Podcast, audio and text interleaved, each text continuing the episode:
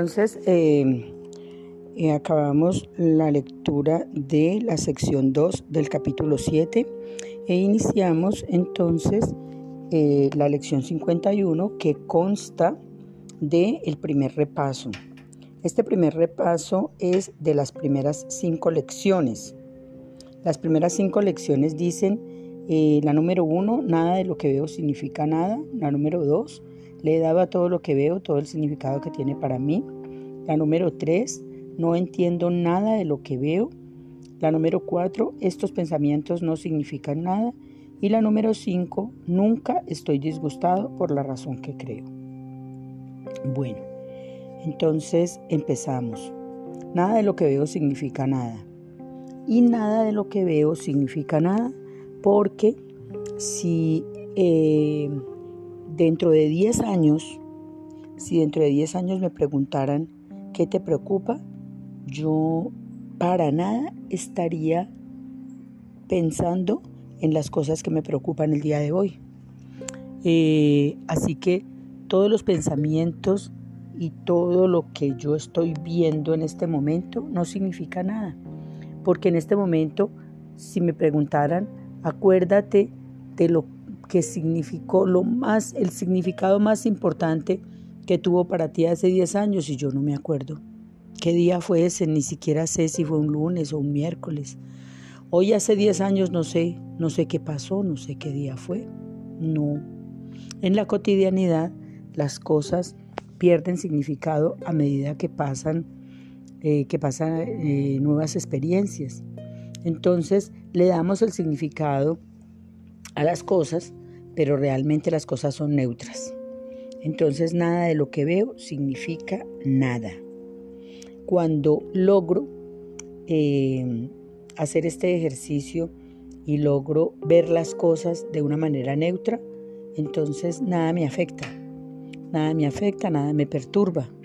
¿Sí?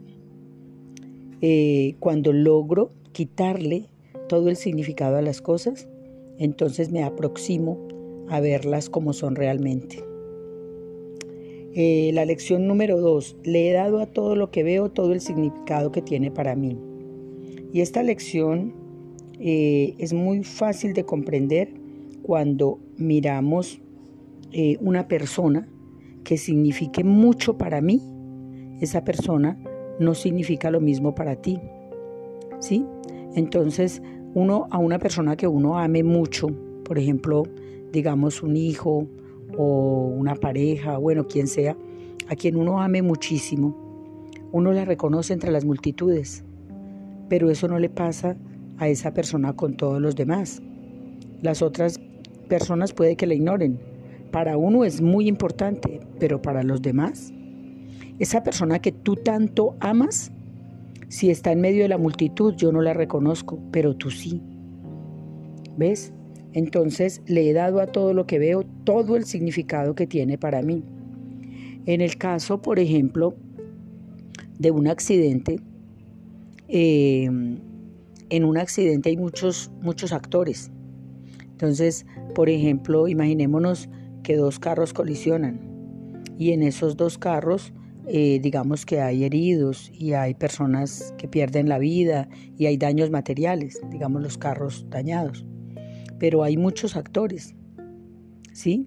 Por ejemplo, el señor de la grúa tiene trabajito, va a recibir un dinerito por movilizar esos carros de allí.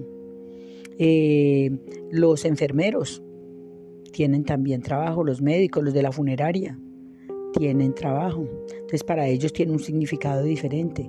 El significado catastrófico de los familiares de la persona que falleció no es el mismo que el de los de eh, la, digamos, el taller de automotriz que va a recibir dos carros para reparar o el de o el de la funeraria que puede vender dos planes funerarios, etcétera. Entonces, el significado se lo damos de acuerdo a la interpretación que hagamos de cada evento. La lección 3 dice, no entiendo nada de lo que veo.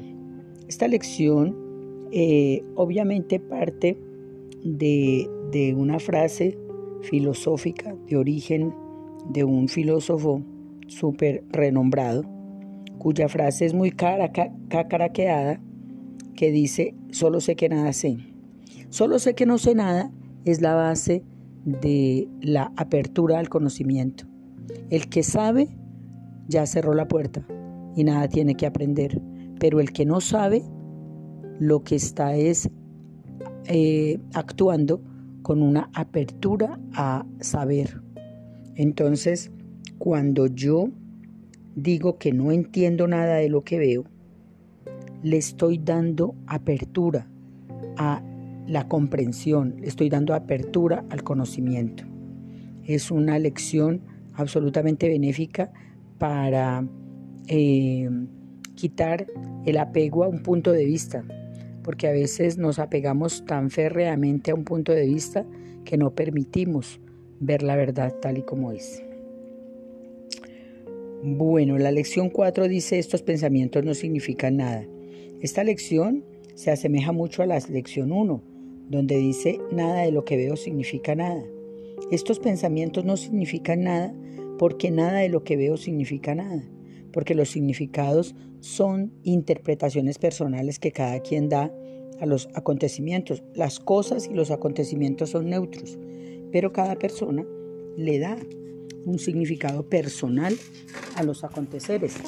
Por ejemplo, eh, en el caso de, una, de un pleito, cuando hay un pleito, ese pleito, digamos, eh, mm, para, para, para el auditorio, para el auditorio y para, para la historia es un pleito, pero para los actores que están allí, el que gane ese pleito va a salir gozoso de ese auditorio y el que lo pierda va a salir derrotado, va a salir triste.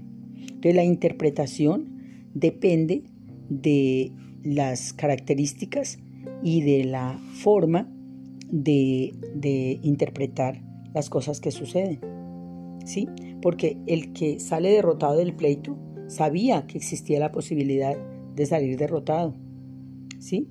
O, o digamos mejor, otro ejemplo, en un partido de fútbol, en una contienda deportiva, los dos equipos están en iguales condiciones de ganar o de perder, pero el que sale, eh, el que triunfa, el que mete los goles, eh, sale festejando y el otro equipo eh, no tiene nada de qué festejar, o sea, sale con su derrota.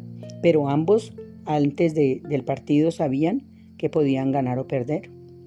Entonces, eh, la actitud de derrota o de, o de fracaso es solamente es una interpretación. Los jugadores perfectamente podrían salir felices diciendo jugamos y el resultado fue el que fue. Ganar o perder era una posibilidad. Tanto ganar como perder era posible y no pasa nada. Pero muchas veces al terminar un partido uno ve los muchachos, uno ve los jugadores que salen llorando. Entonces interpretan como sufrimiento ese resultado que era perfectamente posible antes de iniciar el partido. Eh, la lección quinta dice, nunca estoy disgustado por la razón que creo. La verdad es que siempre nos disgustamos es por la interpretación que hacemos de las cosas. Siempre nos disgustamos es por la interpretación que hacemos, no por la cosa en sí. Por ejemplo, imaginémonos que un borracho eh, hace una, una acción insultante. Yo puedo interpretarlo como, como un insulto y ofenderme y hacer un drama.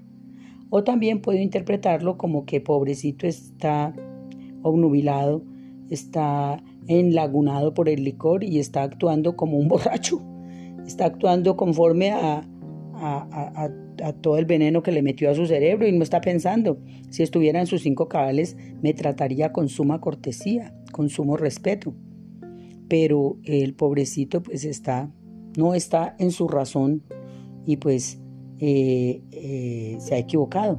Entonces, la interpretación que yo hago de los acontecimientos es la que deriva en que yo pueda disfrutar o no eh, las situaciones, porque realmente nunca estoy disgustado por la razón que creo. Siempre que me disgusto es porque le he dado una interpretación equívoca a los acontecimientos. Bueno, entonces esta es la lección 51, el repaso de las lecciones 1 a la quinta. Y vamos entonces a practicarlo. Entonces vamos a ubicar un fondo musical para hacer la práctica de hoy.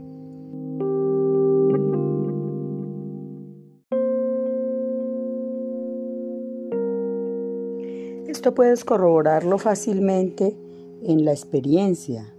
Por ejemplo, nada de lo que veo significa nada cuando un enamorado promete, eh, le presenta el anillo de compromiso a su novia para pedirla en matrimonio, es porque ve en esa chica la perfección, la belleza, la bondad, la alegría, la dulzura, está cautivado. Ve una cantidad de cosas con todos sus significados. Pero cuando la cita ante un juzgado para el divorcio, no está viendo nada de eso. Entonces nada de lo que veo significa nada. Es muy fácil de corroborar. Es muy fácil de corroborar porque lo que hoy vemos, mañana puede que no. Lo que ayer vimos de una manera, hoy lo podemos estar viendo de otra. Entonces nada de lo que veo significa nada. Le he dado a todo lo que veo todo el significado que tiene para mí esos significados son temporales, son, son efímeros, son pasajeros. Eh, no entiendo nada de lo que veo porque estoy abierto al conocimiento. Estos pensamientos no significan nada, obviamente porque son volátiles, porque no son permanentes, porque no, porque no significan nada. Y nunca estoy disgustado por la razón que creo, porque siempre que me disgusto es porque porque estoy dando una interpretación y no estoy viendo las cosas tal y como son en ese momento.